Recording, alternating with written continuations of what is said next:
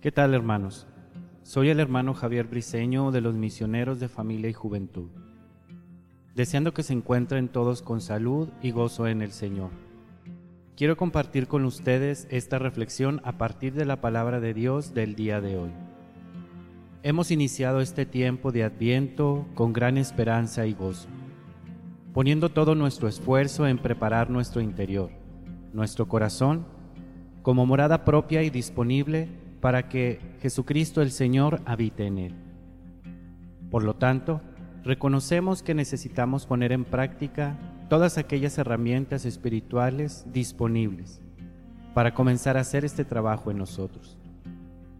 A medida que empezamos este itinerario, nos encontramos con obstáculos que van impidiendo o distrayéndonos de esta bendita preparación para nuestro Señor.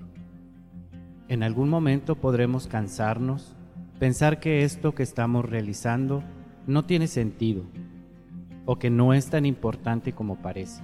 Hoy Dios nuestro Señor, a través del profeta Isaías, nos alienta con estas palabras.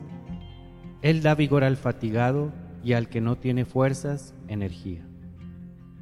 Además, Jesús nos dice en su Evangelio según San Mateo, Vengan a mí todos los que están fatigados y agobiados por la carga, y yo les daré alivio. Como ves, el Señor está presto a seguirnos motivando y dando fuerzas para continuar con nuestro itinerario espiritual. Puede ser que también existan algunas cosas o aspectos en mi entorno que constantemente pudieran distraerme de mis ejercicios espirituales. Para lo que te recomiendo lo siguiente. Identifica claramente cuáles son. Sé consciente de ellos y ofrécelos también en tu oración al Señor. Organiza bien tu tiempo y mantén el enfoque de un día a la vez y persevera así. Deja que el Señor te ilumine para saber sortear los retos que se te presenten.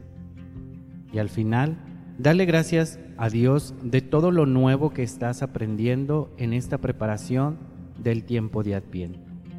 Agradezco al Señor esta oportunidad de compartir con ustedes este espacio y a ustedes por su amable atención. Que Cristo siga bendiciendo sus vidas y las proteja de todo mal. Les mando un fuerte abrazo.